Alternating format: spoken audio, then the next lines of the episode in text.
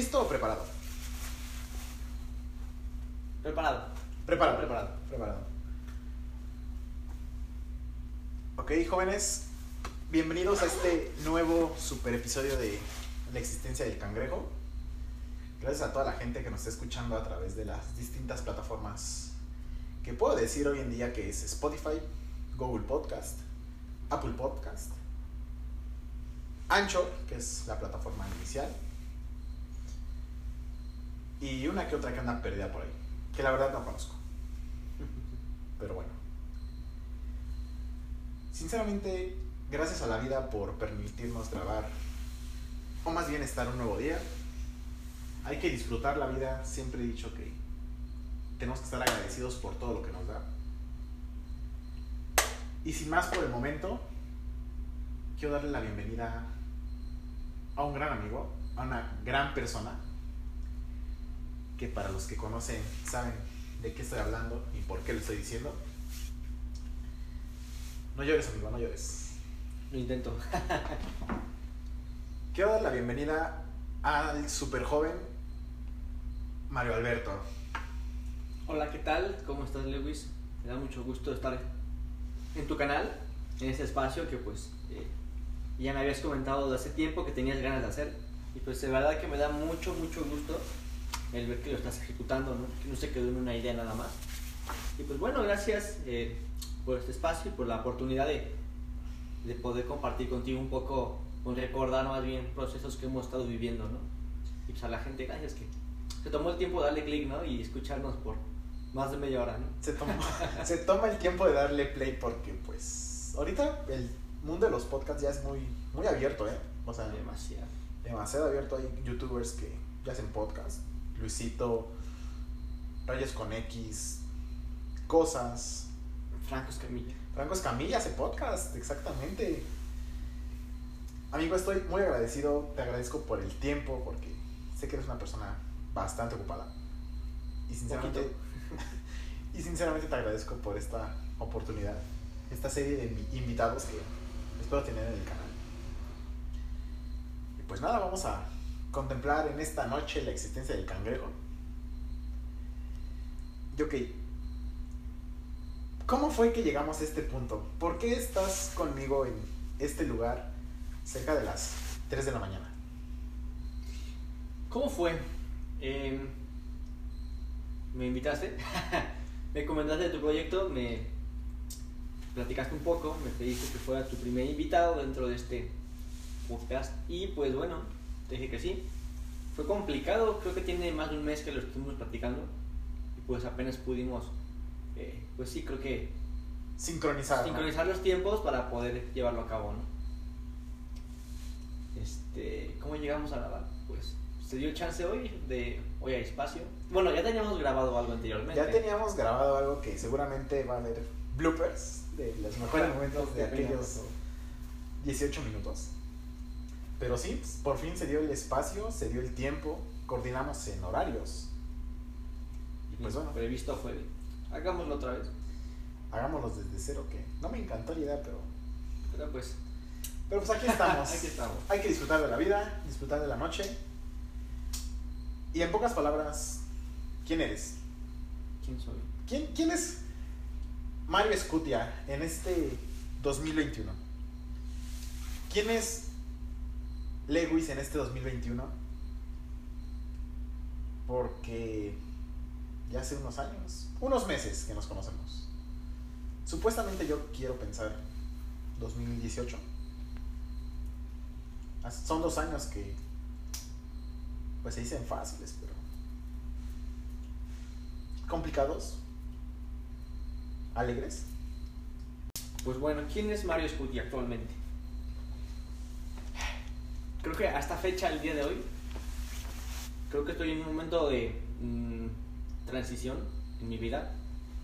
El día de hoy puedo decirte que Mario Scuti es una persona con 21 años casi recién cumplidos, con muchas perspectivas eh, positivas de la vida, con una hija de dos años. Hermosa la niña. Hermosa. Muchas gracias. Con un trabajo que me encanta. eh, un puesto que me, me gusta mucho, la verdad. Y pues creo que eh, una persona que está en busca de, de un descubrimiento personal, que está en búsqueda de, de encontrar un significado personal hacia el tema de la felicidad, ¿no?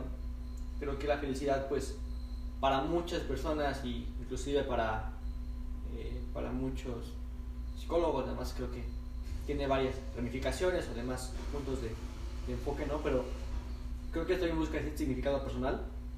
Y justamente te lo comentaba, eh, bueno, no te comentaba a ti, lo platicaba con mi chica, mi novia, hace unas horas a la mañana. Tuve una idea, te- bueno, tengo ya unas semanas con una idea en mente. Quiero hacer una fórmula de vida, pero una fórmula de, de vida de Mario Scuti. Te platico cómo está la, la ideología, ¿no? Una fórmula para, para ayudarte o una fórmula que tú dijeras en un futuro, gracias a este chico, pude ser feliz. Mm, algo tiene, tienes eh, la idea, pero no. Creo que es puse una fórmula personal que me ayude en momentos eh, de conflicto ¿Ok? para llegar al punto que quiero. Te explico un poco. Tiene una fórmula personal. O sea, si la gente lo quiere después tomar o, o quiere, eh, o, yo comparto esa idea, la gente lo quiere tomar, pues qué mejor, ¿no? Pero antes de esto, a mí me encanta mucho la física.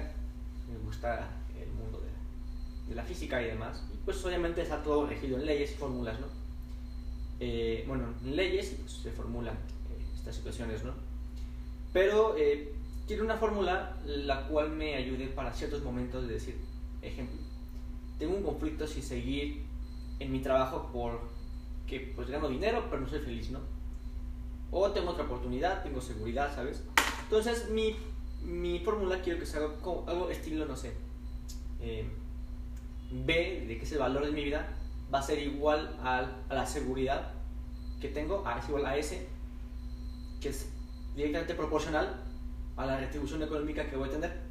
¿Me explico? ¿Ok? Por, Ah, por sí, esa sí. onda de B es igual a, a S por B, ¿sabes? Que todo esté balanceado en algún Que todo momento. balanceado, es decir, que sea directamente proporcional a la seguridad que voy a tener, económica, que sea, eh, que lo pueda eh, dividir, lo pueda compartir eh, con mi familia, ¿no? Entre F. Una fórmula así que al final me dé eh, F, ejemplo, ¿no? O Felicidad. Felicidad. Que o que al final- E- E- EF, éxito de felicidad, ¿no? El éxito, E, no sé, éxito personal, ¿no? EP, ¿sabes? Ok. Entonces, quiero formular una, una idea así, una serie de, letras en juego de palabras con un poco de mnemotecnia, para pues llegar a esta, esta parte, ¿no? Y decir, pues bueno, tengo un conflicto, pues, bueno, la fórmula, mi forma personal que es, es esto, me hace feliz, me da seguridad, yo puedo compartir con mi familia, puedo hacer esto, esto, no, pues que sí, ok, entonces la respuesta va a ser tal, va a ser sí, va a ser no, va a ser hazlo, va, va a ser, ¿sabes? Es esa opción de poder poner sobre la mesa las cartas y decir, pues, eh, en base a, a lo que percibo en la vida, pues debo tomar esa decisión, ¿sabes? Por ahí creo que está un poco Es el tema. un- Estoy tratando de comprender, pero es, es muy interesante que al final sea felicidad, que estés conforme con, lo que- con lo que estás haciendo y que pues esto sea tras un conflicto. ¿no? Tienes un conflicto, aplicas tu fórmula y al final estás bien y sigues. Exactamente, que quizás no va a ser la misma fórmula o la misma decisión que tú podrías tomar, ¿no? A lo mejor yo lo tomaría, pero diría, yo lo haría, ¿por qué? Porque me va a dar más libertad, porque me va a dar tiempo a estar con mi familia y porque voy a tener más dinero, ¿no? Aplicando el por qué y el para qué Ajá, del pero futuro. del por qué, ajá, exactamente, del para mí, ¿no? Para mí que es lo más importante, ¿no? Porque del tema de felicidad es un tema muy cañón, ¿no? Hace poco veía un video de, de un chico, eh, lo citaría, la verdad, no recuerdo su nombre, es un chico eh, que hace contenido en YouTube. Y pues comentaba el éxito, eh, el tema de la felicidad, ¿no? Comentaba sobre eh, que todos tenemos una meta finita, ¿no? Que es ser feliz. Y nos enfocamos tanto en ser, en ser felices, en buscar esa felicidad, que perdemos de, de vista el camino, ¿no? Que es lo importante, es el trayecto, ¿no? Finalmente a la meta vas a llegar de cualquier manera, ¿no? Pero pues, malamente creo que todos pensamos en, tengo que aguantar esto, tengo que tener este trabajo, tengo que ganar esto, tengo que hacer esto que no me gusta para llegar a ser feliz. ¿no? Cuando pues es más satisfactorio, es más eh, coherente el decir, voy haciendo lo que me vaya haciendo feliz. ¿no? Voy haciendo lo que me, va haciendo feliz Porque porque... realmente eso te va a hacer feliz, ¿no recuerdo? Ajá, sí, porque todos buscan la felicidad, pero estás de acuerdo que cada quien busca su felicidad a como esa persona lo ve. Exactamente. O sea, yo te puedo decir, soy feliz porque tengo, no sé, un buen departamento, ¿no? Y eso me hace feliz. Pero tal vez otra persona puede decir, soy feliz porque me drogo.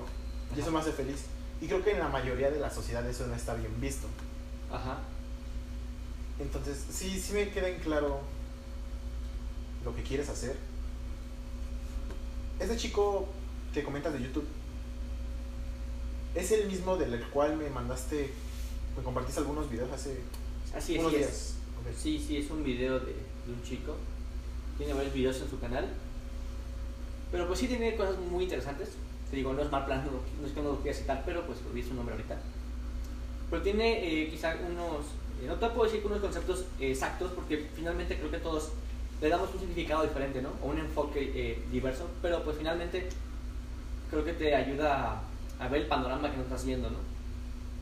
A salir de la zona de confort, ¿no? Tal vez. Exactamente, al no pensar, diría muy bien, como o sea, salirte de la caja, ¿no? Salirte de lo rutinario, del, de la idea que nos meten desde pequeños de le practicas fel- la felicidad, ¿no? El, la, el éxito personal es viajar, es hacer esto, esto, lo otro, ¿no? Viajar, tener dinero, trabajar en tal cosa, ¿no? Cuando realmente no te enseñan lo que es una libertad financiera, lo que es una libertad, ¿no? Lo que pues el tiempo, la importancia del tiempo, ¿no? O sea, nos enfocamos tanto en generar dinero, en querer generar dinero, en comprar, ¿sabes? Cuando pues realmente no damos, no nos sentamos a ver qué es lo que nos hace felices, ¿no? Del, de ese trayecto, ¿no? Que es, creo que más satisfactorio, es más apreciable, más disfrutado que pues finalmente la meta, ¿no? Es algo que yo creo que deberían de impartir desde la primaria. Cosas como libertad financiera. Creo que solo te hablan español, matemáticas, ciencias. Y creo que es algo que ya está choteado. Y deberían de implementar como, como dices, cosas nuevas. ¿no? Hablar de tienes que ahorrar, tienes que ser feliz por tal cosa, lo que está bien visto, lo que no está bien visto. Es que sí, realmente creo que eh, en México hace falta un, un plan de estudios más balanceado, ¿no? No te puedo decir que quizá, eh, no sé si sepas que de los, no sé si el mejor, pero de los mejores sistemas educativos o planes de, de estudio de Finlandia, pues es este, de los mejores, ¿no? Pero realmente el tratar de traer ese sistema a México no va a funcionar, ¿sabes? ¿Por qué? Porque pues eh, viene todo de, de una ideología de un país, de una educación de casa, ¿sabes? De una sociedad, porque finalmente yo te puedo educar de una manera, ¿no? Pero finalmente tú convives con más gente, tú todo es diferente, entonces no empatan las características sociales de un entorno y pues hace quizá complejo esa parte, ¿no? Pero qué decirte que sí, que lamentablemente no tenemos esa parte de decir, ¿sabes qué? tengo una, eh, una tira de materias, ¿no? Una lista de asignaturas en las cuales pues eh, tenemos español, es importante, matemáticas, historia, geografía, es importante saber de dónde venimos, ¿no? Dicen que para que la historia es buena saberla para no repetirla, ¿no? Pero pues también este, el tema de quizá un tema financiero no estaría nada mal, ¿no? Eh, quizá, pues obviamente va acorde, ¿no? Vas a enseñarle a un niño de, de kinder temas financieros, ¿no? Pero quizá un chico que ya va en primaria y secundaria, que ya empieza a adentrarse en el mundo de lo que es quizá un ahorro económico, ¿no? Los chicos de 18 años ya están en la ya 18 años estás en como preparatoria, ¿no? Estás a punto de salir, estás en intermedio, ¿no? O sea, fíjate que últimamente he hablado con muchos chicos, he hablado con muchas personas y me han pedido muchos consejos sobre temas de tarjetas de crédito, ¿no? Tarjetas departamentales y demás, ¿no? Y es increíble ver el miedo que la gente le tiene a esas tarjetas, ¿no? El miedo de decir, eh, Me van a comer los intereses, ¿no? Sí. No voy a saber administrar. deja tú eso, de decir, no quiero que me robe el banco, ¿sabes? No quiero este, endeudarme, ¿no? Y es increíble ver el, el, El pavor. el pavor que la gente le tiene, ¿no? Y la falsa eh, in- información que tiene, ¿no? Que muchas veces proviene de familias, ¿no? De decir, mi familia lo tuvo, mi papá lo tuvieron, se endeudaron en COPE, el ejemplo, ¿no? Se endeudaron y, y yo no quiero eso en mi vida, ¿no? No quiero una deuda, ¿no?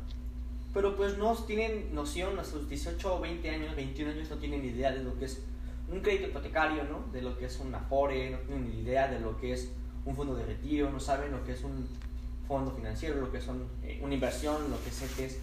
Entonces, eh, no te puedo decir que yo soy experto en el tema porque pues eh, tengo apenas un tiempo, que será dos años en todo ese mundo.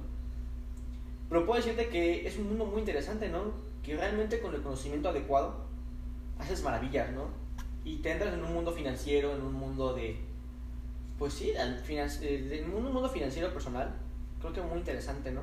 El decir, pues tengo ya 21 años, tengo eh, quizá no el mejor sueldo de mi vida, pero pues tengo un sueldo eh, estable, tengo un, un, respaldo económico ante una emergencia, ¿no?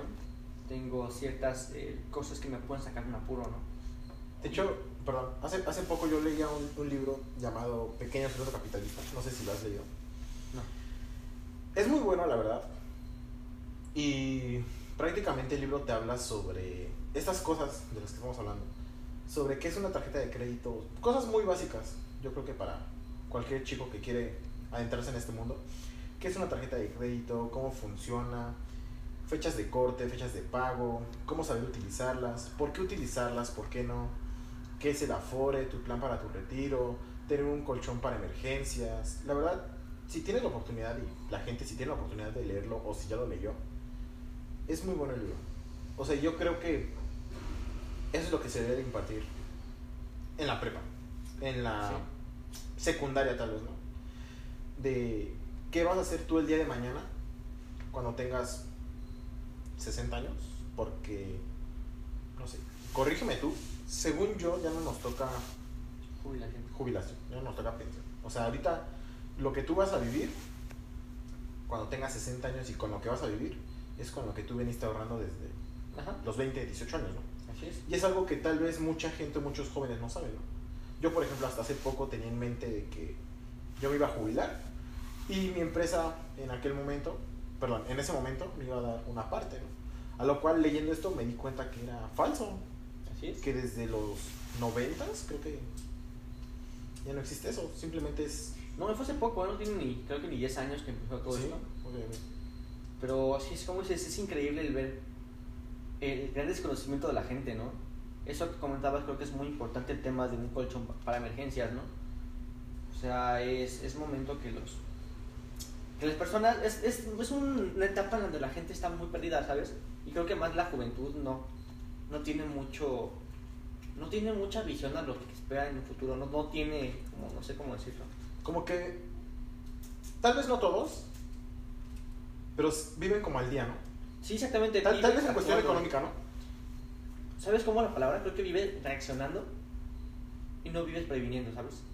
Ok, me gusta, me gusta. O sea, vives apagando fuegos, incendios Ajá. y no previenes el incendio, ¿sabes? Sí, o sea, es... No, no lo sé.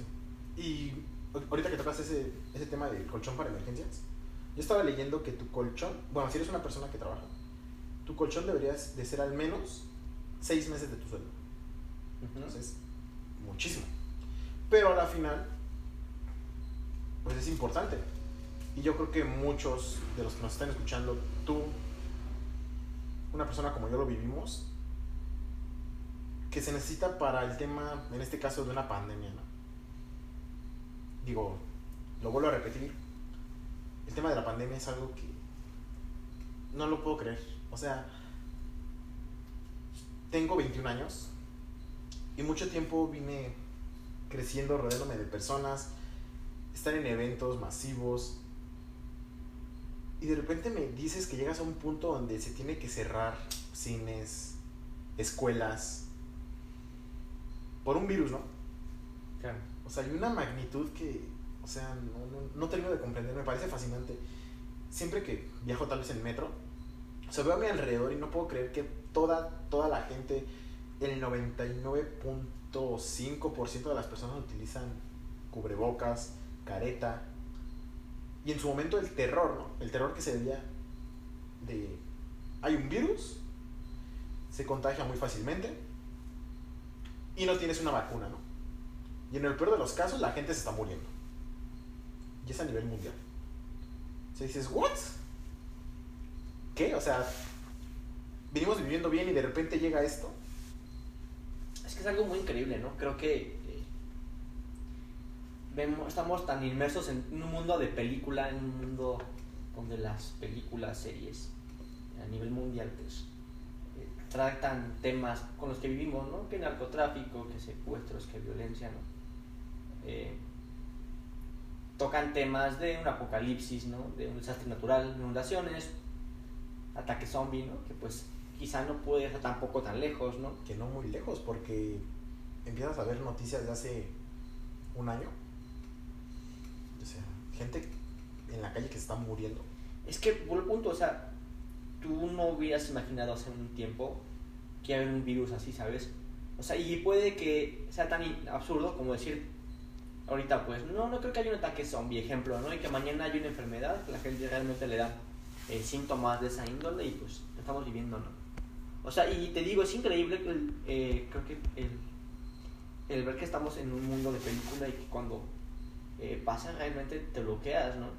Bien comentabas que es increíble ver cómo vas en la calle y la gente pues, son cubrebocas, ¿no? Cosas que ya no que ya no veías, que no se acostumbraba a ver, ¿no? Y fíjate que es curioso porque que no te imaginabas en su momento, ¿no? Hace dos años cuando te conocí así, yo no me iba a imaginar no ir a un concierto, ¿no? Claro. A, pues ya como dices, tener un cubrebocas todo el tiempo, porque a, a la final se, ya se volvió parte del outfit. Sí, no sé si te, te, llega a pasar a ti, me pasa muy seguido a mí, veo una película, una serie, un programa, y, y se me hace raro decir como, no tiene cubrebocas, ¿no? Ajá. O están muy Sí, juntos, sí. ¿no? Sí, es como, sepárense, ¿no? Se van a Se normalizó tanto que ya se hace raro verlo, ¿no? O sea, y ahí créanme que también es este curioso el, el ver cómo eh, yo estaba con mi niña en esos tiempos cuando empezó el tema de la pandemia, ¿no? Y pues mucha gente eh, decía, no, pues es que los bebés, pobrecitos, van a ser con usando un cubrebocas, ¿no? Aportándole la calle, no les quita libertad. Y yo vi a mi hija se sin la, de quitarle la pena con el cubrebocas, ¿no? Y es cuando entiendes y dices, es un bebé, ¿sabes? O sea, tiene un año, año y medio, está en formación, le pones un cubrebocas, le vas explicando por qué, por qué, por qué, y lo vas colocando, ¿sabes? Es parte ya de, de su crecimiento, ¿no? Y ya acaba que está viviendo lo normal, porque no vivió esa parte anterior de decir se usaba sin cubrebocas, se vivía sin cubrebocas. Para, como dices, para ella va a ser algo normal, ¿no? Normal es como decir para ti traer zapatos, ¿no? Para ella es, es para ella normal traer zapatos, traer playera, ¿no? Para ella es normal un cubrebocas, ¿no? Es normal y para ella la lógica, no, pues hay gente que puede tener alguna infección respiratoria o demás, que pues al hablar se puede contagiar, ¿no? ¿Por qué pasa si yo te digo, ¿por qué traes zapatos? Tú me dices, no, pues porque en la calle puede haber bacterias, yo puedo quizás pisar, ¿no? Eh, me puedo, eh, puede, puede haber algo que me puede cortar, puede haber este, pues un vidrio, ¿sabes? Algo tan lógico que tú ves, a lo mejor un bebé ve con el tema del cubrebocas, ¿no? O un niño pequeño, ¿no? Entonces, este, creo que es un tema muy, muy impactante, es decir, cómo de, de eh, en un par de meses, pues, una noticia X en, en China, ¿no? De esas que dices, bueno, un nuevo virus, ¿no? Tiene alcance mundial. Algo tan básico, ¿no? Una noticia que se ve, creo que muy seguido. De repente, pues, toma peso, que ya no es solo Wuhan, ya es otra entidad de China, ya es otra localidad. Y empieza a crecer ya China, ya es otro país, ya es el continente, ya hay otro continente, ya se propagó, Hasta que llega a tu país. ya, ya no es epidemia, ya es pandemia, ¿no? Y punto, ya en tu ciudad están colocando carteles de cuídate, ¿sabes? De cuida, o sea, de cuídate. No, no de cuídate, ¿sabes? Del quédate en casa, ¿no? Del no salgas, ¿sabes? O sea, porque es muy diferente decir cuídate, un ejemplo, cuídate del SIDA, cuídate del esto, probablemente del cáncer, ¿no? Pero decir no salgas de casa, ¿no? O sea, quédate en tu casa, Ajá. no salgas. ¿Sabes? Como, o sea, no, creo que no, no alcanzas a dimensionar las palabras, o yo digo, creo que el gobierno se les es complicado decir cómo hago una cadena de publicidad tan fuerte y tan impactante para que te quedes en tu casa, ¿no? ¿Cómo encierro a millones de personas en su casa Sí. tras, ¿qué te gusta? ¿70 años de ser libres, si así lo queremos llamar? Sí, o más, ¿sabes? El tema de decir, no puedes salir de tu casa. Porque te vas a contagiar, o sea, vuelvo al tema que algo de película. Sí, ¿eh? Es un tema muy... Ay, no puedo decir complicado, es un tema muy complejo que se debe analizar, ¿no? Que tiene muchas vertientes para decir... No sé, ¿sabes? Es un tema muy complicado que quizá lo trato de estructurar y cuesta un poco, ¿no? No, mira, y nos cuesta todavía un poco y llevamos ya más de un año. Sí, y es todavía tema mundial. O sea, sigue siendo tema trending mundial. topic, topic. O sea, yo, yo- como dices, yo en su momento recuerdo que, que decían hay un virus en Wuhan, se está expandiendo, ¿no? Es más fuerte que una gripe, no tienen una vacuna. Te puedes morir, punto. Y yo, yo la verdad sí tuve miedo. O sea, Es que, vaya, aparte o sea, tú cómo lo viviste, ¿sabes? Ah, no vas a extendernos en detalles, pero pues, esa parte, ¿no? Porque creo que el como tú lo viviste, como yo lo viví, fue muy diferente. sí, o sea, pues yo estaba estable, pues sí, no- normal, básicamente normal, ¿no? En mis, hasta ese momento, 16 años, ¿no? Tal vez, 10, 15 años, que ya eres consciente tal vez de lo que pasa, ¿no? Pues yo tuve miedo porque, o sea, de un día para otro, quédate en casa. A mí me tocó mucho las compras de pánico. No que yo las haya hecho, pero en donde trabajaba en ese entonces, yo al lado tenía un súper, una tienda de autoservicio. Sí. Entonces a mí sí me tocó ver cómo la gente se paniqueó. O sea, comprar por mayor atún, papel de baño, agua. Me tocó ver que la escasez de agua fue grande. Pasillos vacíos. Y el tema del cubrebocas todavía no era como que muy fuerte. Y todo iba bien hasta que llega el primer contagio en México. Es como... De la embarcación italiana, ¿no? Creo, de embarcación.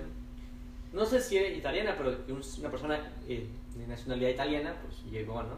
Con Sí, y era, me parece, te digo que me parece impactante porque en su momento era primer contagio en México, después al siguiente día, yo me guiaba mucho en las noticias, o hasta el momento me sigo guiando en las noticias, dos contagios, tres contagios, recuerdo, hablaba con mi madre, que cómo puede ser que en un momento fueron nueve contagios, y después veías, el día de hoy se reportaron seis mil y tantos contagios con tantos decesos, ¿no? Y las cifras siguen aumentando. Cuarentena. No salgas. Adiós cines. Adiós conciertos. Básicamente adiós a todo. Solo abiertos hospitales. Supermercados. Y nada más. Y pues negocios de comida, ¿no? Pocos negocios de comida porque estoy seguro que muchos fueron a la quiebra, ¿no? Tal vez algún negocio familiar. Sí. Lo que, lo que se mantuvo fueron las grandes empresas, yo creo. Y les costó, Algunas, ¿eh? y les, ajá, y les costó trabajo, porque hasta el día de hoy donde grabamos esto, Cinemex, que es una de las cadenas, o tal vez era una de las cadenas más grandes de cine en México, está cerrado. ¿Por qué? No lo sé. Es que sí es un tema muy interesante, ¿no? Es decir, creo que aquí punto clave fue, eh, deja tú eh, la, el- la infraestructura del dinero de las empresas, ¿no? Creo que fue la mentalidad y la prevención, el cómo manejaron el tema de la pandemia, ¿no? Creo que muchas empresas no le apostaron tanto a que iba a crecer, ¿no? Y otras empresas que dijeron, ¿sabes qué? Se viene fuerte, empecemos con estas medidas, vamos a ir adquiriendo esto, vamos a ir entrenando al personal en esto, vamos a ir cambiando infraestructura, ¿sabes? Realmente los que se mantuvieron fueron empresas que, que tenían impacto ya en internet fuerte, que tenían ya sistemas de delivery, que tenían sistemas de entrega a domicilio, ejemplo, ¿no? ¿Qué dices? Cambio a cero contacto, eh, cambio a entrega eh, y paquete sanitizado, ejemplo, ¿sabes? Y no un negocio, una ferretería, un, un puesto de garnacha, ¿sabes? Es decir, no tengo esa infraestructura, no tengo esa visión, no tengo la, las herramientas para poder modernizarme y, y hacerlo, ¿no? Porque hablamos de un proceso de modernización de una empresa, tiende a ser un poco largo, ¿no? Y pues te involucra cierto costo, ¿no? Pero pues poco a poco se va haciendo, ¿no? Pero esto fue un momento a otro, ¿no? De no puedes abrir, ¿no? ¿Y cómo vas a tener una ganancia en la cual pues puedas ocupar para reinvertir en tu negocio si tú vives al día de eso, ¿no? Sí, o sea, las personas que vivían al día, sí les fue, pero Y le sigue yendo. horrible. porque, Y le sigue yendo, porque hasta, un- hasta el día de hoy que grabamos esto estamos en semáforo amarillo en la Ciudad de México, que para los que nos escuchan de otros lados, eh, el gobierno de México implementó un poquito después del primer caso en México un semáforo epidemiológico, creo que está bien visto, que básicamente se divide en rojo, naranja, amarillo, verde. El rojo pues es de plano que hay muchos contagios, ya me corregirás tú. Sí, quédate en casa. ¿no? Quédate en casa. El naranja es, vamos a abrir poco a poco ciertas cosas. Restaurantes tal vez con un aforo limitado. Semáforo amarillo, pues yo he visto que ya se empieza a ver más movimiento. Y básicamente cuando estemos en verde es porque ya no tienes riesgo de contagio. Claro, pero fíjate que es, es interesante saber que a partir de esto, pues, entra la nueva normalidad, ¿no? Ajá. O sea, ya yo como empresa, ¿sabes? Soy una cadena. eh, yo la pensaría, vos soy un restaurante, ya no pongo mesas juntas, ¿sabes? Pongo mesas con una separación de un metro, metro y medio de distancia. ¿Por qué? Porque si esto se intensifica, si mañana hay otro virus y demás, sé que respeto sana distancia, ¿sabes? O es Ajá. decir, pues ya es de, ley un suministro urgente arterial, tener al 100 funcionando mi lavamanos, ¿no? Ya se normalizará el tema de un cubrebocas, ¿no? De una careta, de el tema que está en una cofia, el tema de unos guantes, ¿no? Sí, porque es algo que tal vez el ser humano no venía a venir. Y de repente, ¡pum! Sí, y lo tienes que hacer, ¿sabes? Tienes que tomar esas medidas. El tema es como un tema de vacunas, ¿sabes? Anteriormente, pues decías, quizá cuando empezó la, la gripe, empezó el sarampión, varicela, fue igual quizá, ¿no? Eh, de un momento a otro sabes que pues empieza esto, demás, demás, y a partir de mañana ya es obligatorio, ¿no? Porque te puedes enfermar de esto, ¿no? Entonces pues ya viene la prevención de esa enfermedad, ¿no? La prevención, y no, no tiene mucho que, que pasó algo así en México, que fue el tema de la influenza. Yo la verdad recuerdo muy poco.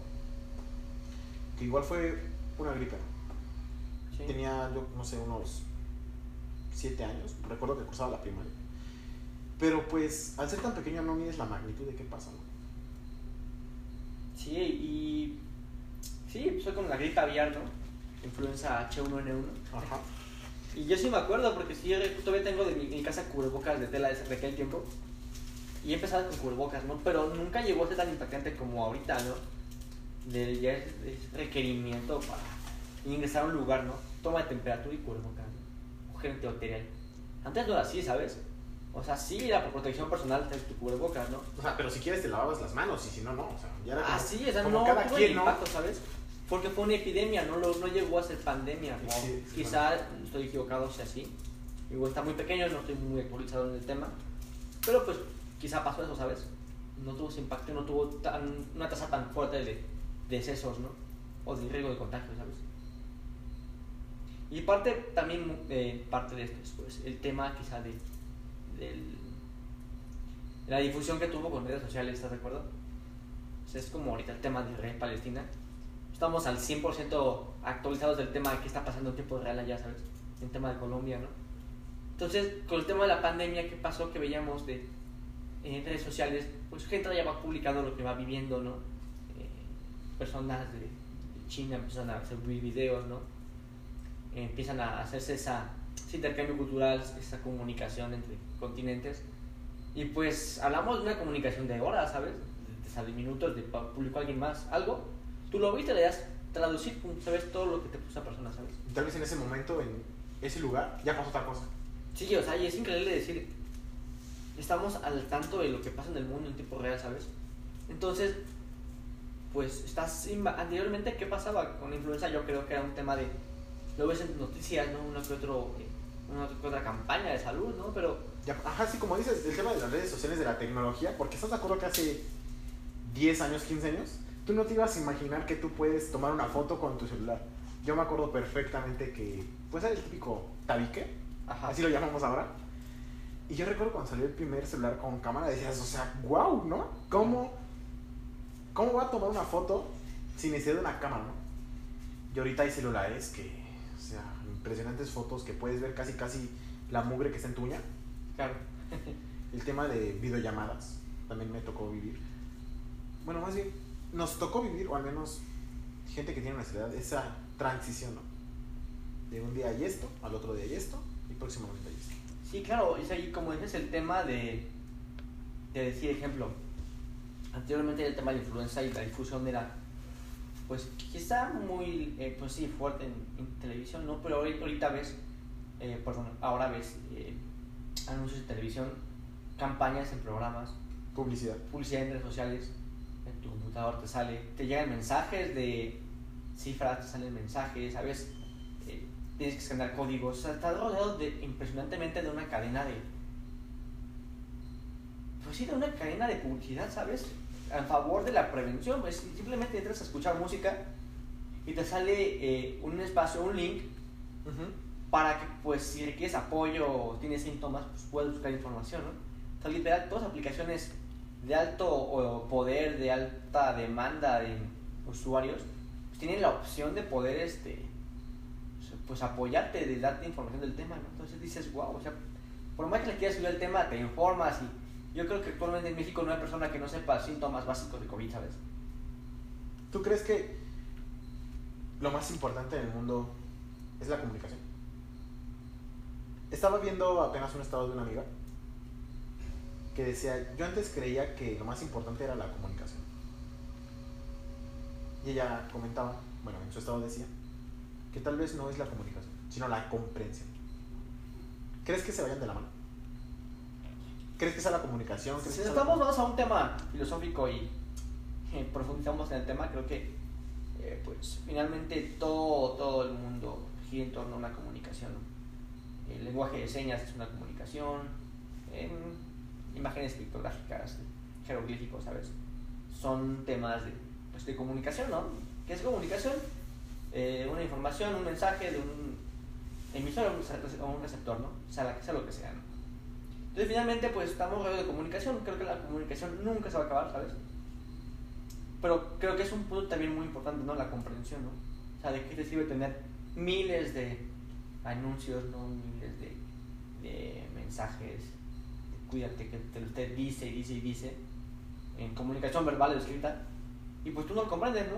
Para ti es, no, no existe, ¿sabes? No me va a pasar a mí no comprenden la magnitud de decir, bueno, tú no crees, ya te dio ejemplo, pues bocas, ¿no? Puedes ser portador y puedes contagiar, contagiar a alguien, ¿no? Y para ti es, me puede dar, no me voy a morir, pues adelante, ¿no? Pero pues no, pues prevenlo, ¿sabes? Ten la responsabilidad social.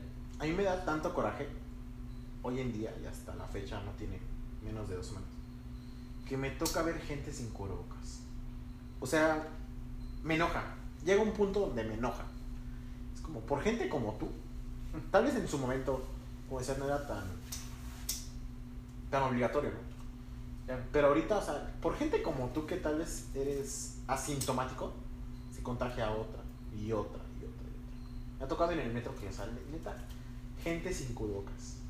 Me tocó alguna vez hace, ya creo que un año, unos ocho meses, iba con una chica en el metro y ya estábamos, ya estaba tocando el tema de la pandemia. Sí. O sea, literal, vimos cómo estornudó así en su mano y así a los 10 segundos se para del asiento y toca el tubo del metro. O sea, tanto asco, o sea, déjale eso, asco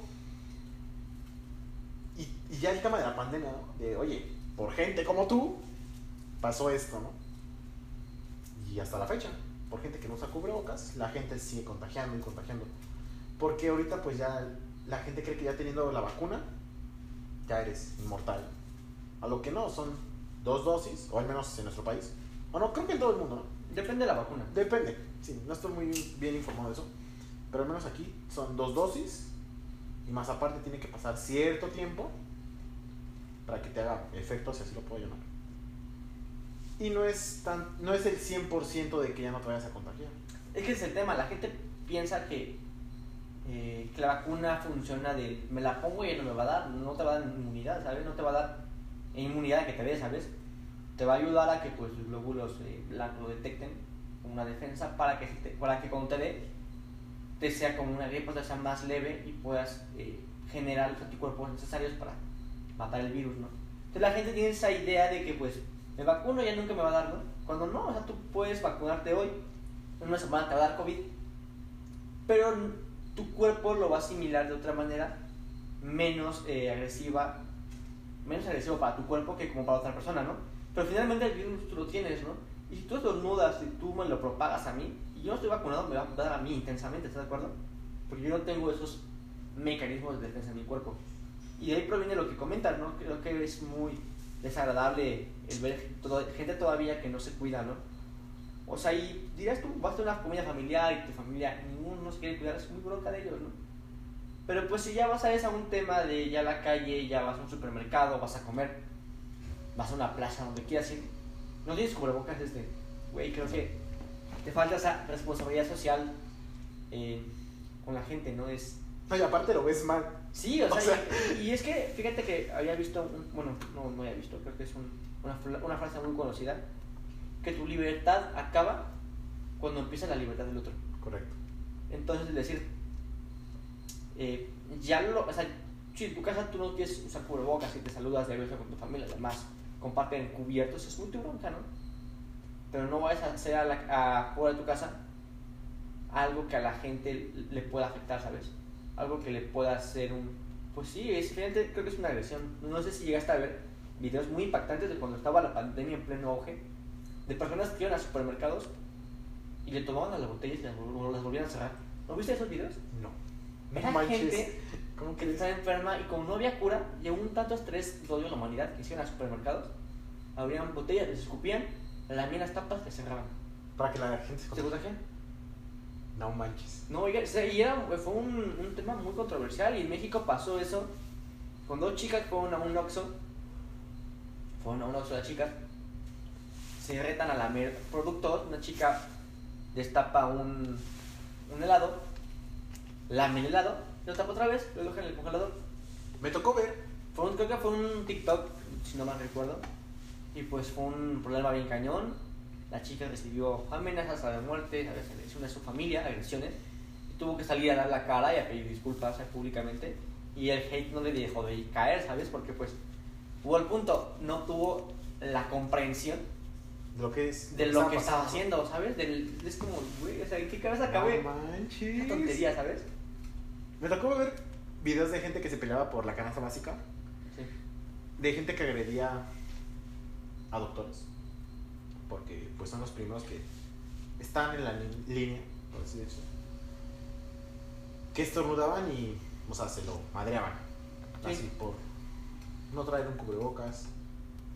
Porque ahorita tú estornudas y hay gente que te ve feo. Sí. O sea, estornudas y te ven feo, ¿no? Y es como, no traigo el virus, o no sé si traigo el virus. Y vuelvo a lo mismo, ¿a qué punto hemos llegado en la humanidad? Que algo tan básico, hace cinco años no lo... Cago el toser, ¿sabes? Ajá. De que te una basurita, te estás atragantando, te estabas ahogando con un, un sorbo de agua, tosiste y la gente te voltea a ver. Y COVID, ajá. Ajá. Pero creo que lo, lo poco bueno de esta pandemia que seguimos viviendo es que nos, nos ayudó a la gente, a mucha gente ayudó a que se uniera. Sí, claro. que se uniera con su familia, cualquier tipo de gente, estar más con su familia, tal vez aprovechar a las personas cercanas que por el trabajo, escuela, no tenían oportunidad. De, comentaba hace esta guerra de, con Palestina, es algo que yo creo que al menos en este tiempo, o en el auge más fuerte, no se vivió. ¿Tú crees que se acabará pronto esto? Yo lo veo, lo sigo viendo difícil. O sea,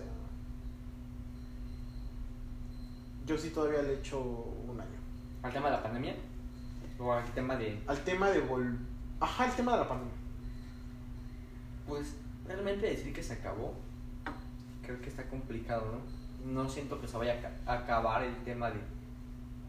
Es que, eh, vuelvo al punto, no estoy muy informado en, en cuál es la definición de pandemia. Sé que, pues, sí es un- una enfermedad, un- una bacteria, virus y demás, que pues, se propagó en todo el mundo, ¿no? En todos los continentes. Pero ahora, al decir, eh, no sé realmente si si que el virus siga actuando en todo el mundo se considera todavía pandemia, ¿no?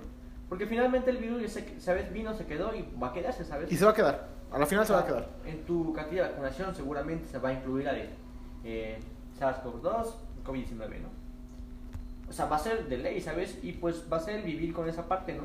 Entonces, el- realmente el sacabón, pues no, no creo, ¿sabes? Pero pues sí que va a pasar que toda la gente va a estar ya vacunada, que la gente que van haciendo, pues, ¿sabes? Va teniendo esa vacuna, ¿no? Y pues vamos haciendo una inmuni- inmunidad eh, a esa enfermedad, ¿no? Pero simplemente no lo podemos quitar, ¿no? Pero hay que ver qué cosas nos dejó, ¿no? Tanto positivas como negativas, porque pues también creo que siempre, siempre he dicho, y tú lo conocerás, creo que hay que ver siempre la cara eh, buena de las cosas, por muy eh, malo que, que se vea el panorama, ¿no? Realmente ve el superadelanto tecnológico que se vino en la sociedad, el tema de comunicación, la infraestructura de comunicaciones tuvo un avance significativo, ¿no? Eh, como comentábamos hace unos días, ¿no? Eh, empresas que hicieron multimillonarias con la pandemia, ¿no? O como una, una empresa de, eh, tuvo un, dos empresas de lo mismo, una pues se hizo millonaria y otra se fue a, quiebra, ¿no? O sea, ¿qué hizo diferente para esto, no? Entonces es, es impresionante saber, pues, el, el, ver cómo abordamos la situación, ¿no? Por ejemplo, tú me comentaste cómo lo viviste, ¿no? Realmente te puedo decir que en mi vida personal no sentí muy fuerte la pandemia, realmente. no, yo no sentí esa depresión, no sentí esos síntomas de la gente, porque finalmente me la pasaba de mi casa con mi hija, mi trabajo, casa, hija, trabajo. Era un triángulo que cerca de donde vivo, eh, que fue un tema de decir, estoy trabajando, mi empresa nunca dejó de, de entonces, pues, yo usaba cubrebocas, ¿no? Pero iba cambiando a mi casa con mi hija, entonces hago trayectos de a lo mucho 15 minutos, ¿no? Entonces, con cubrebocas, ¿sabes? Sí he acostumbrado mucho ir al cine o plazas, que es eh, complicado aparte de dejar de ir. Pero finalmente, pues, me absorbía tanto trabajo, creo que tenía una carga de trabajo en ese tiempo, que me enfocaba en trabajar en esto en mi casa, ¿sabes? Y no eh, sufrí esa cuestión de tener que quedar en mi casa, porque no soy una persona privilegiada, una persona que tenga los recursos para poder quedar en cuarentena, ¿sabes? Depende de un sueldo, depende de un trabajo, ¿no?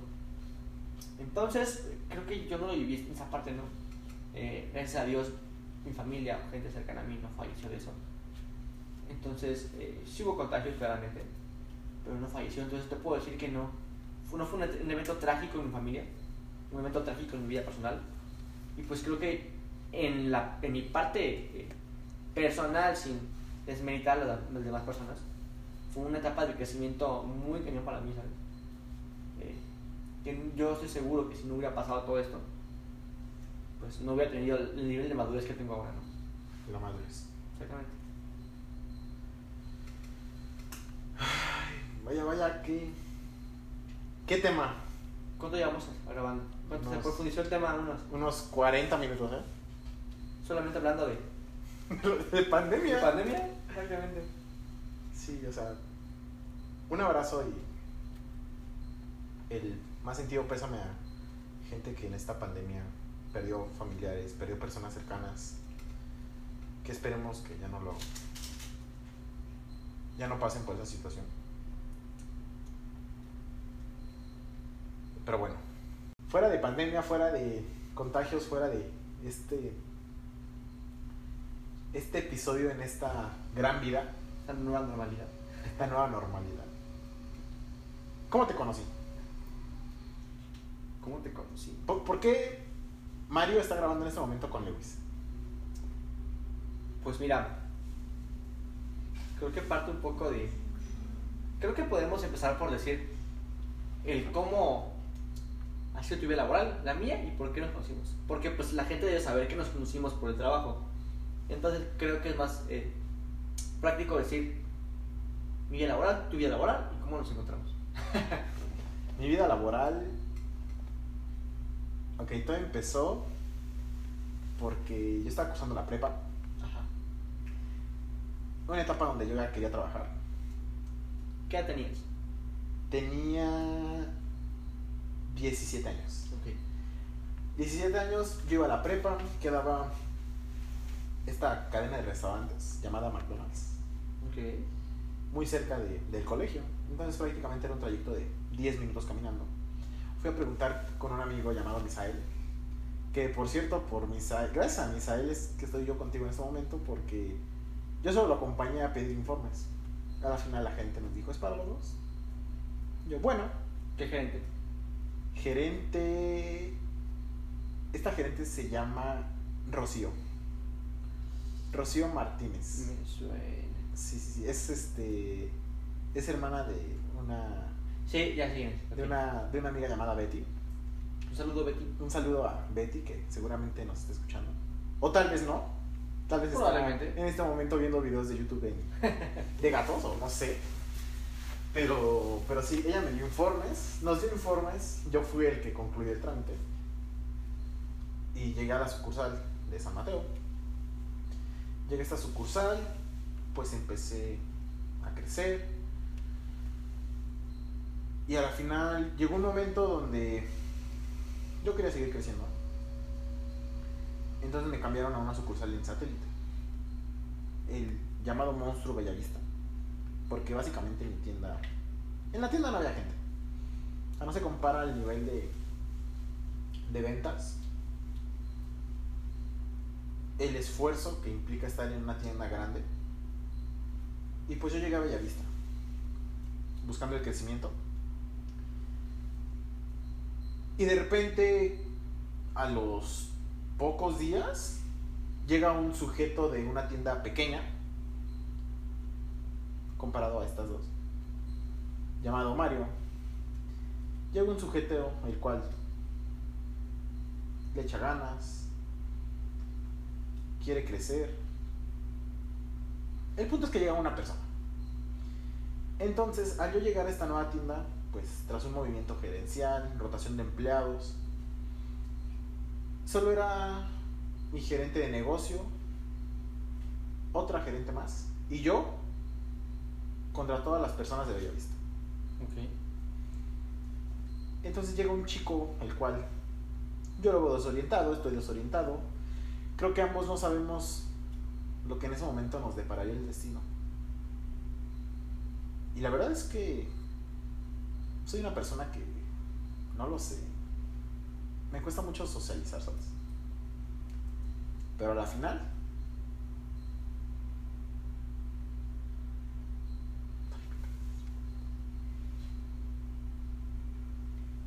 Pero la final fue como un resguardo, como sentirte acompañado Ajá. de otra persona que, pues básicamente también llega algo completamente nuevo. Ajá.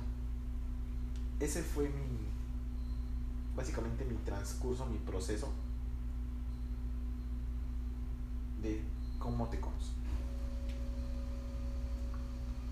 ¿Cómo fue tu, cómo fue en tu caso? ¿De dónde venías? Pues mira, en mi caso, ¿Por qué llegaste a esa tienda?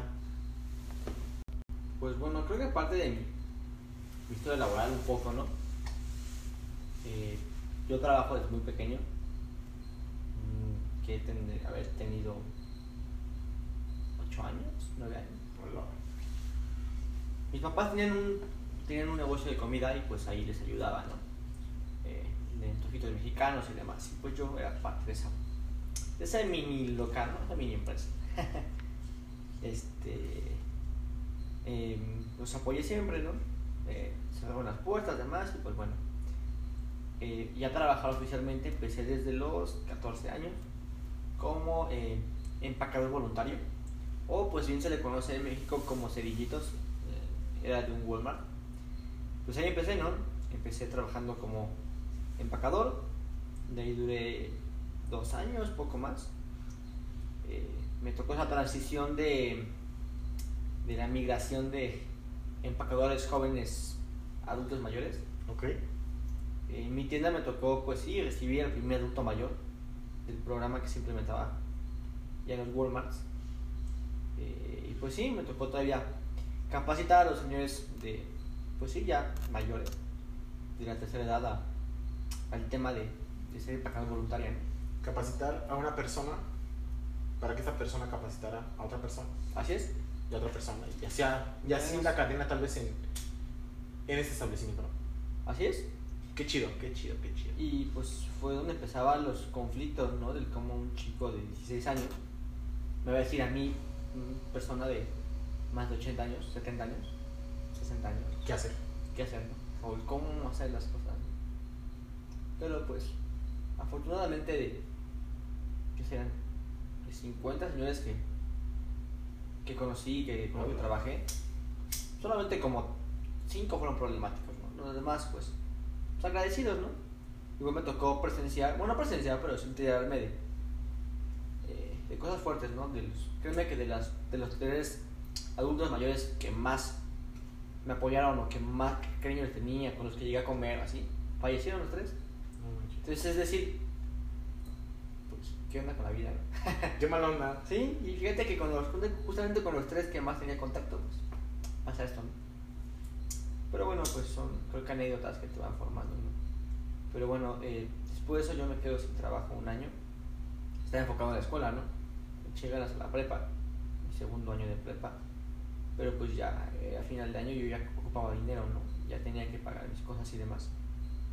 Y fue cuando pues eh, esta es la opción, no veo eh, la opción, la bolsa de trabajo de McDonald's, ¿no? Mi hermano trabajó en este McDonald's inicialmente, el cual pues dejó, ¿no? Entonces pues digamos que yo no tenía un buen, una buena referencia eh, laboral de, a- de un familiar, ¿no? no tenía un antecedente, ¿no? Gracias, Benjamín, por cierto. Gracias. Que no tengo la oportunidad de conocerte, pero. Pero gracias. Gracias por, por ser casi un, pues un impedimento a que me contrataran luego, luego, ¿no? Yo siempre dije, no quiero y no pienso y no voy a trabajar en McDonald's. Siempre fue así mi idea. Verde. Y decir, le echaba la empresa, decir, McDonald's, que carne de no sé qué, que McDonald's, que los empleados, que te explotan, ¿no? Yo cuando entré tenía miedo, sinceramente. Soy una persona que desde pequeño frecuentaba la sucursal de Parque Hundido. Ajá. No tanto, pero o sea, las pocas veces que iba a McDonald's iba a Parque Hundido. Sí. Que.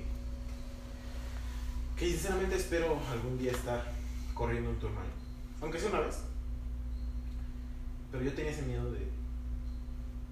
De decir la carne no es carne, ¿no? O está hecha de, de rata, tal vez. Que son mitos falsos, te puedo decir al 100% que son falsos. Porque alguna vez no sé si llegaste a ver una imagen de algo rosa, Sí, como un helado rosa, que de eso según estaba hecha la, estaba hecha la carne. sí, sí. Y me da mucho miedo decir, no manches, ¿no? Lo que consumía de pequeño. Va a ser eso. Sí, son mitos que giran en torno a todas las empresas, ¿no? El tema de la Coca-Cola, ¿no? De- creo que todas las empresas tienen su, sus mitos cañones, ¿no? Pero finalmente son mitos, ¿no? Ya cuando pues estás dentro del, del negocio, estás dentro del mercado y ves y analizas, tienes tu criterio, pues dices, bueno, son mitos, ¿no? O sea, como la gente de afuera lo cree, ¿no? Pero pues tú estando afuera lo crees, ¿no? Entonces, pues ya ves que tu trabajo es el tiempo que labores, el tiempo que es aquí, pues aclaras dudas, ¿no? Hay ciertas políticas eh, por temas de pandemia, ¿no? Pero eh, temas de puertas abiertas, ¿no? La gente puede pasar a ver, ¿no? Se rompen paradigmas, ¿no? Pero nos desviamos del tema otra vez. Otros 50 minutos. Sí. Te comentaba, eh, pues necesitaba trabajar, ¿no? Tenía 16 años. Y lamentablemente en México no, las, em- las empresas no te contratan con 16 años. A excepción de McDonald's. Así como pedí trabajo. Fue un show entrar porque, pues, como si tu hermano votó el trabajo, bla, bla, bla, bla, bla, bla. Pero pues bueno, un gente apostó en mí y pues me dieron trabajo, ¿no? Como dato curioso, es muy chistoso saber que yo frecuentaba mucho el McDonald's de Escaposalco, que ya ahorita quitaron. Y yo veía siempre un gerente, me acuerdo, uno de lentes, siempre, siempre andaba ahí, ¿no? un gerente. Y tenía muy grabada su imagen, ¿no? Siempre que iba lo veía ahí. Cuando entró a trabajar aquí, yo dije, este güey lo conozco. No se conoció. No se conocido quién sabe dónde. Lo que me dice, yo era gerente de allá. Entonces fue como de... psh. Es decir, yo de pequeño visitaba un, un McDonald's, estaba ese gerente, me acuerdo mucho de él. Llego aquí eres mi jefe directo. No mames. Entonces, psh, ya ahorita es mi colega, ¿no? Ya tenemos un puesto. Entonces, es, es increíble ver cómo la vida da vueltas, ¿no? Pero pues sí, eh, entré a trabajar aquí. eh, te puedo decir que con, no con las mejores expectativas. Sinceramente, te soy muy honesto. Y pues ahorita, cuatro años en la marca y estoy enamorado. Me veo todavía un rato más. Y pues de aquí eh, fue el proceso de, crecimiento, entrenador, empleado del año. Luego me dan la opción de irme hacia el monstruo Bellavista. Eh, por temas de, eh, de diversas situaciones. Hubo cambio de plantilla, además, cambio de administración. Y bueno, llegamos de varias tiendas, ¿no? Según fue el pretexto, ¿no? Porque solo llegamos como cinco personas nuevas, ¿no? De las cuales quedaron dos. Sí. Y pues llego. Creo que tú llegaste al, al, al mes, semana. Es que no, no recuerdo muy bien si llegaste tú primero o llegué yo. Yo llegué primero, estoy seguro de eso. Sí. Yo llegué primero que tú. Porque mi jefa, en ese tiempo, Carmen, me comentaba que iba a llegar un chico que trabajó con ella, entrenador muy bueno, ¿no? Y dije, ah, pues sin bronca. ¿no? Te conocí y me caías súper mal. bueno, no súper mal, realmente no. Creo que te juzgué mal. en la etapa que creo que prejuzgaba a la gente. O sea, Prejuzgaba mal a la gente sea- antes de conocerlo. O sea, ya, ya se desenterró el mito. Te caía mal. O sea, de entrada, te cagaba. Pues no, no es que me cagara, sino que yo decía. Pero me caías mal, o sea. Pues es que era como este güey está en su banda, nadie le hablaba, es muy. Es, o sea, es muy de su forma, hace las cosas bien, porque sí, no puedo negar que trabajas muy bien. Pero era como de, amigo, baja tu ego dos rayitas, ¿no? y pues. Pues ya. Creo que. Eh, no sé, ¿por qué te empezó a hablar? Yo llegué a finales de octubre. Ajá, de inicio de octubre. Recuerdo que todavía nos disfrazamos. Más bien, ¿te disfrazaste? No recuerdo de qué. De médico. Yo no me disfracé y fue como de este güey que pedo, ¿no? Ya estás grande, amigo. Yo no me disfracé. Cuatro años después fui un ridículo Stitch gigante. Pero bueno, en ese tiempo no sé por qué no me disfracé. Y no te hablé, o sea, no, no recuerdo en qué punto te hablé, la verdad. Ni yo, ¿eh? No tengo tampoco noción de cuándo nos hablamos. Pero son. Ya después de ahí yo salí, como al año. Te encontré en otros lados, ¿no? Entonces, este. Ajá, o sea, es de esa manera, ¿sabes? Por el trabajo. por el trabajo, o sea, es- estoy agradecido, la verdad, de todo el apoyo que me has brindado. Así como cosas laborales, también cosas personales. Es una persona que está marcada en una gran parte de mi vida y que sigue marcando y espero seguir siendo tu amigo. Que siga siendo mi amigo durante mucho tiempo. Y yo creo que una de las etapas que viví contigo en esa tienda fue el hecho que nos fuéramos de pinta Six Flags. o sea, No quiero tocar ese tema, pero lo tocaste, no ¿verdad? quería, no, no, no, no, no es que no quiera tocarlo, porque sí algo, fue algo fuerte para los dos por diversas circunstancias. Eso, ¿no? Las repercusiones que actualmente y yo tuvimos. ¿no? Ajá, la, que actualmente y desde ese tiempo tenemos, bueno, tal vez no tenemos, pero Que por tuvimos, esas circunstancias tenemos la vida que ahora tenemos, ¿estás de acuerdo? de una u otra forma. Sí. El tema de Six Flags. Básicamente, nos fuimos de pinta. Nos fuimos de pinta con, con dos personas que les mandamos un saludo. Tres.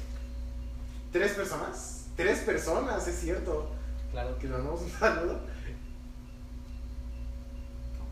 Y sinceramente, ahí fue donde yo perdí el miedo a los juegos mecánicos. Bueno, no, ya había ido con otra persona a la feria de Chapultepec. Ah, Y ahí fue donde perdí el miedo. Y en Six Flags fue como, pues hay que experimentarlo. ¿no? Vamos a profundizar en el tema, ¿no? Vamos a contar la historia de cómo fue, qué ¿Cómo? sucedió, ¿no? ¿Cómo fue? Ok, Contexto. empieza.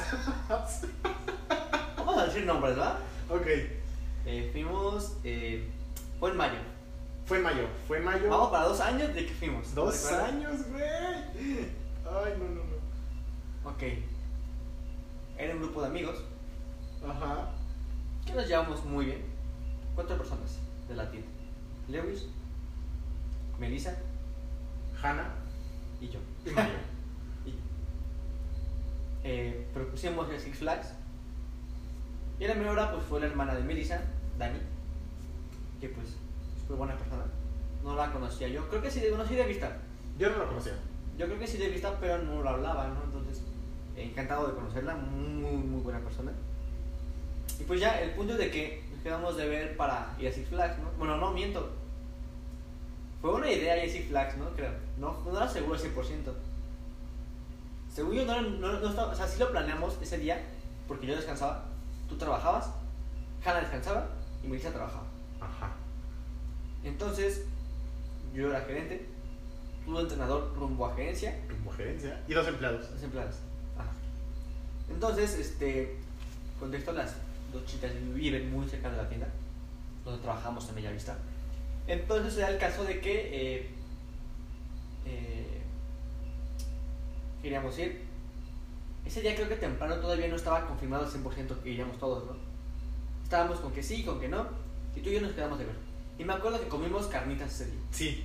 Unas carnitas muy buenas, ¿eh? Sí. que las recomiendo al 100% afuera de Bellavista, entre Walmart Express y McDonald's Bellavista, Carnitas Don Armando, sábados y domingos y eventos, servicio a domicilio. La publicidad. Public- publicidad pagada, ya me debe la publicidad de las carnitas, me debe la publicidad de esta gran marca mundial llamada McDonald's y a Coca-Cola. Coppel, por ahí mencioné Coppel. Ay, Coppel. Una de dos. O me patrocina, o sinceramente este capítulo nunca se va a dar porque me van a banear los cuatro. Pum, pum, pum. Probablemente, ¿no? Probablemente un baño. O, o mejor Coppel lo va a bañar por discurso de odio contra la marca de, de decir que endeuda a la gente. Y Electra, ¿no? Porque no mencionamos Electra y preferimos decir Coppel. Pero bueno, no, no nos vamos a desviar otros. Pero bueno, Pero bueno, chiste local, ¿no? dice local. Este. Eh, bueno, de contexto, pues tuvimos carnitas. Fue que siempre sí. Nos vimos y pues. Nos fuimos. Fue, fue como un. Estábamos todos ahí. No, no, No, este- miento. Fuimos primero por Melissa, con su hermana. Luego llegó Hanna, creo que en Uber, ¿no? Ajá, llegó Han en Uber y de ahí nos fuimos. Ahí fue como, ¿estamos seguros de lo que haremos? No, que sí. De- déjale que estamos seguros. O sea, según yo estaba todo perfectamente planeado para que no se enterara el trabajo. Ni personas. Ni personas que no voy a mencionar, la verdad. No porque no quiera, sino no voy a mencionar. Ajá. Y según yo estaba todo tan calculado. Pero ha calculado de que hablamos de que estábamos a una calle del McDonald's, ¿sabes? Ajá. O sea, era un miedo de decir, en cualquier momento nuestra jefa llega y todos llegan y no van a ver aquí afuera. Sí, y aparte es súper obvio que los cuatro. Bueno, no los cuatro, pero los dos, ¿no? Pues que es que ya está bien que los cuatro nos llevamos muy bien. Y de ley tú y yo. Entonces, el decir, nos dan los cuatro, pues qué pasó, ¿no? ¿Qué pasa? Después, me acuerdo, checamos un Uber. Creo que cobró como 200 pesos Six Flags. Me acuerdo que el chico de Uber, muy, muy buena onda. Pusimos a los grandes y hermosos Caligaris en el trayecto. Una canción que creo que nos marcó de por vida y que a la fecha de hoy nos recuerda ese viaje. A la fecha de hoy nos recuerda ese viaje llamada Florentinos y Ferminas. Uy, qué canción. Qué canción, eh. Y recuerdo que hay una parte de la canción que dice, donde nadie los encuentre, donde haya mucha gente. Entonces como, boom. Sí, ¿eh? Y fue un. Creo que fue un trayecto muy padre cantando, ¿no? O sea, chicos muy sanos. Nos fuimos allá. Llegamos al parque. No, miento, creo que quedamos todavía. Eh, ¿Qué será? Afuera de- del parque, en el estacionamiento, estuvimos hablando como. ¿Qué serán? Unas. Una hora y media. Como hora y media. De, porque para eso, todo el contexto, mi jefa me llama al teléfono. Carmen. Mario, este, creo que estás, ¿qué estás haciendo, no? No. Pues aquí está el cosa. Eh, Y el celular, el celular de Lewis, boom, apagado, ¿no? Tal cual decía, es que tengo muchísima gente, no vino Lewis. Casualmente Hannah descansaba, creo que era su cumpleaños de Hannah, no, era fecha cercana. Y Melissa tampoco vino, ¿no? Y dice, díganme, este, ¿estás con ellos, no? Güey, creo que la, es la de las veces que más, me mal, más mal me he sentido. Creo que yo jurando, no, no estoy con ellos, Carmen. Ellos al lado mío, ¿no? Y dicen, no, no, ¿cómo creen? Yo no haría eso, ¿no? Y por otro lado, marcando otras personas. ¿no? Sí, y por otro lado, así como, ¿qué vamos a hacer? No, es como, ¿qué haremos, no? ¿Qué haremos? Ajá, ¿qué haremos, no? Eh, ¿Entramos o no entramos? Entra- ¿no? Ajá, o sea, yo recuerdo que estábamos a escasos metros, ¿De yo creo que menos de 50 metros de entrar cuando, cuando te marca esta persona. Sí, y pues Y según todo bien calculado, supuestamente. luego un rumor por ahí de que estábamos en el rollo.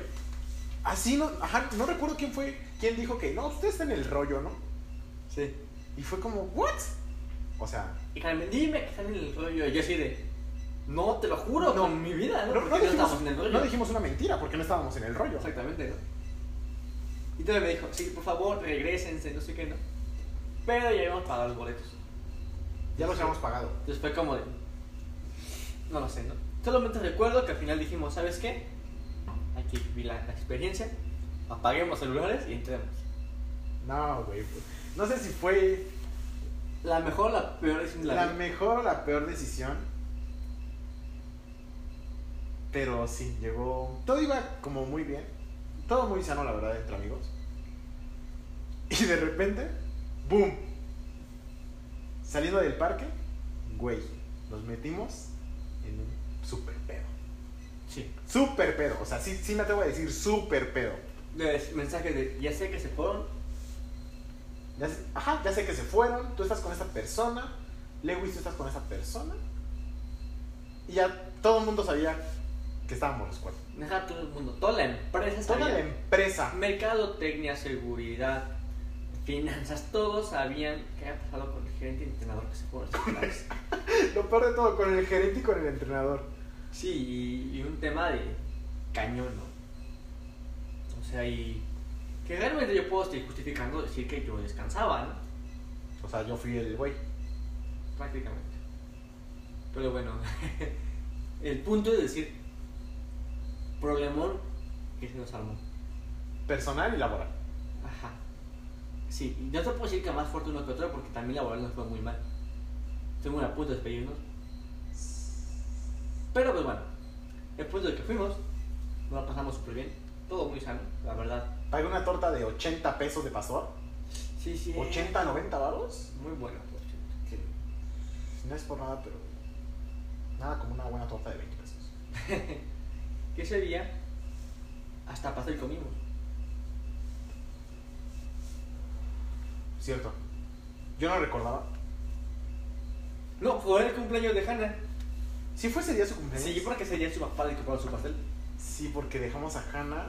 y Estaban los papás de Melissa. Estaban como, pásense, pásense. Ajá, y nos dijeron, pásense. Y terminamos todavía comiendo pastel. Sí, Ajá. sí, me acuerdo perfectamente que Sí. eran como cerca de las 10 de la noche. Y tú y yo como Y- bien lejos, ¿no? Ajá, y tú y yo bien lejos del transporte, de todo. O sea, nos fue. No vamos a dejar mentir, creo que ese día fue cuando nos aventamos toda la avenida Lomas Verdes hasta llegar a Periférico, a Periférico Sí, caminando. cierto. Caminando. Y no había camiones. Ajá, y no había camiones, güey, porque todavía recuerdo que vi la sucursal de Lomas Verdes Sí. y fue como, ahí está el camión de Action Love que están descargando. Ajá. Era muy tarde, era Sí. muy tarde. Y luego para acabarla. Y sin dinero. Sí, Y creo que con muy poca pila. sí, o sea, estábamos metidos en un, Problema, en problema. un problema, güey. O sea, Estábamos. al principio del parque fue como ya la goma, pero no, no medimos la magnitud de, de qué es lo que va a pasar, ¿no? Sí, o sea, no, no vimos todo el, trasfondo, ¿no? todo lo que se venía de problemas, ¿no? Que pues bueno, yo te puedo decir que no. Si tuviera un, un este, un comodín en la vida para eliminar algo de, de mi, vida, claramente esto pues me, eh, me cambió lo personal muchísimo, ¿sabes por qué? Pero creo que no lo, ah, no me repetiría esa, esa situación, porque pues esto parte de eh, una serie de cambios en mi vida y demás. Que al día de hoy puedo decirte que pues siendo ser una persona libre, feliz, y pues bueno, que, que me dio una, un aprendizaje de vida, de decir, ¿sabes qué? Pues Aquí no es. aquí no es, eh, vive los momentos, la, la oportunidad que tengas, vive las, las oportunidades que tengas, y no descuides tus amistades, a tus amigos dale su tiempo, y vive experiencias, ¿sabes? Entonces, creo que está cañón el significado que cada uno le dimos. Porque después de esto creo que la vida de todos cambió eh, en algún aspecto. Sí. Quizás no se ve ya al 100%, pero... De nosotros sí, yo sí te puedo decir que sí cambió. Sí. ¿Sabrán por qué? Estas personas que nos, que nos están escuchando sabrán por qué. Pero eso quiere decir que lo volveré a hacer. ¿En qué aspecto? O sea, depende del contexto. ¿O a qué te refieres? ¿Actualmente, ahorita, ahorita, ahorita? Ajá. Yo creo que ahorita no. Creo que tendría confianza de... Bueno, o sea, sí me iría, claramente sí iría. Pero no como. No las circunstancias que estaban anteriormente. ¿Me explico? Yo creo que ya maduramos, ya. Ya tienes el peso del, de lo que es una falta, ¿no? La responsabilidad. Sí, sí, todo eso. Ya no lo haría como, ta- como en estas circunstancias, más así. Muy diferente. Tengo ganas de ir a Six. Hay que. Tal, tal vez. No por eso. Patrocínenos. Patro- patrocinio de Six Vamos Flags. a ver. Pasa anual. Membresías para todos, ¿no? Tenemos a 18 chicos que están ansiosos por ir. Así que arroba Six Flags México. Por favor, danos unos cuantos pases. Un, un, un día, ¿no? Dame unos 20. No, yo, no, no, no. Quiero 20 pases anuales. Punto. Ok. Muy considerable, ¿no? Y en el Superman, arriba la bandera McDonald's. Exactamente, ¿no? Imagínate poner una sucursal de McDonald's, ¿no? McDonald's, Six Flags. McDonald's Six Flags, ¿eh? Aguantaría, ¿eh? Sí. Quiero ser. quiero, quiero ser una botarga, la verdad. Quiero ser una Big Mac. Tema de Big Mac tocino. Amigo, Otro, otro episodio. amigos, sinceramente no sé cuánto llevamos de episodio. Estoy casi seguro, más bien estoy 100% seguro que nos faltan muchísimos, muchísimos temas por, por hablar. Pero bueno, yo creo que por el momento llegamos al final de, de este gran episodio, ¿eh? Que, que no venía planteado así, la verdad. No, para nada. O sea, Créanme que hicimos un, una lista con 1, 2, 4, 6, 8, 10, 12 temas. 12 temas de la cual tocamos 3. Sí. 3 y, el- y cuando nos sentamos aquí era, tengo 20 minutos grabados. Dame otros 20 minutos y se cumplen 40 minutos de un podcast. Y no sé cuánto dura este episodio, ya lo veré. Más de una hora seguramente.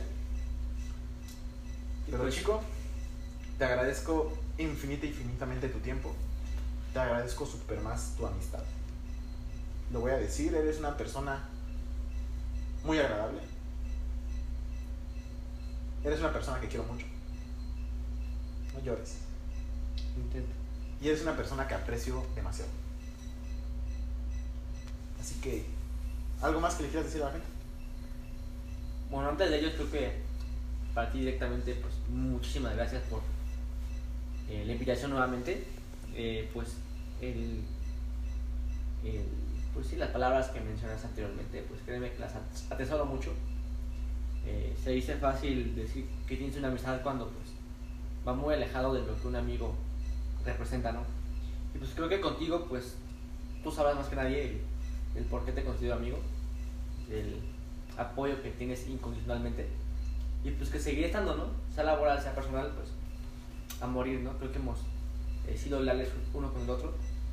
Pues creo que eso seguirá para muchos, muchos años más, ¿no? Pues ya en el otro episodio, pues tra- trataremos temas que, que consideramos de interés. ¿Leales o tapaderas?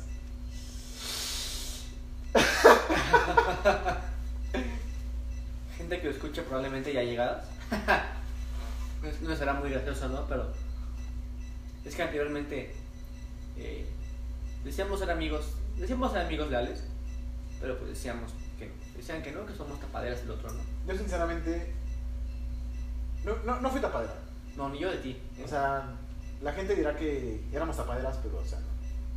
No, que ustedes vean así o, o piensen, o la gente llegará, piense que pues, somos lo peor. No, o sea, de verdad que pues, antes de hacer una tontería lo platicamos y demás. Y siempre es como de, güey, no hagas esto, o piensa esto, ponte a pensar en esto, qué repercusión tendría, ¿sabes? Ajá, Pues, eso lo ponemos en, en contexto de, de ubícate, ¿no? Ajá, ubícate, esto, esto está bien, esto está mal, recomendaciones y al final una buena amistad que sinceramente quiero conservar siempre. Exactamente. Así que nos despedimos. Gracias a toda la gente que llegó hasta este punto. Más de una hora el capítulo. Se viene una segunda parte. Claro que que sí. lo tengo que decir. Tal vez el número 15, 16, 20, 40, 3. Se viene una segunda parte. Y pues bueno, gente, cuídense mucho. Recuerden que seguimos en pandemia. Usen cubrebocas. Y yo solo te puedo decir una cosa, amigo. Simplemente hay que ser feliz. Vive la vida. Chicos que nos escuchan, chicas, personas, vivan la vida, sean agradecidos. Y a ti y a ellos se los digo, simplemente salgamos al mundo y contemplemos la existencia del cangrejo. Un abrazo a todos, los quiero muchísimo, síganos escuchándonos, sigan escuchándonos y un abrazo. Tomen mucha agüita. Tomen mucho agua. y patrocinen empresas patrocinio. Se hizo muchacho. ¡Woo!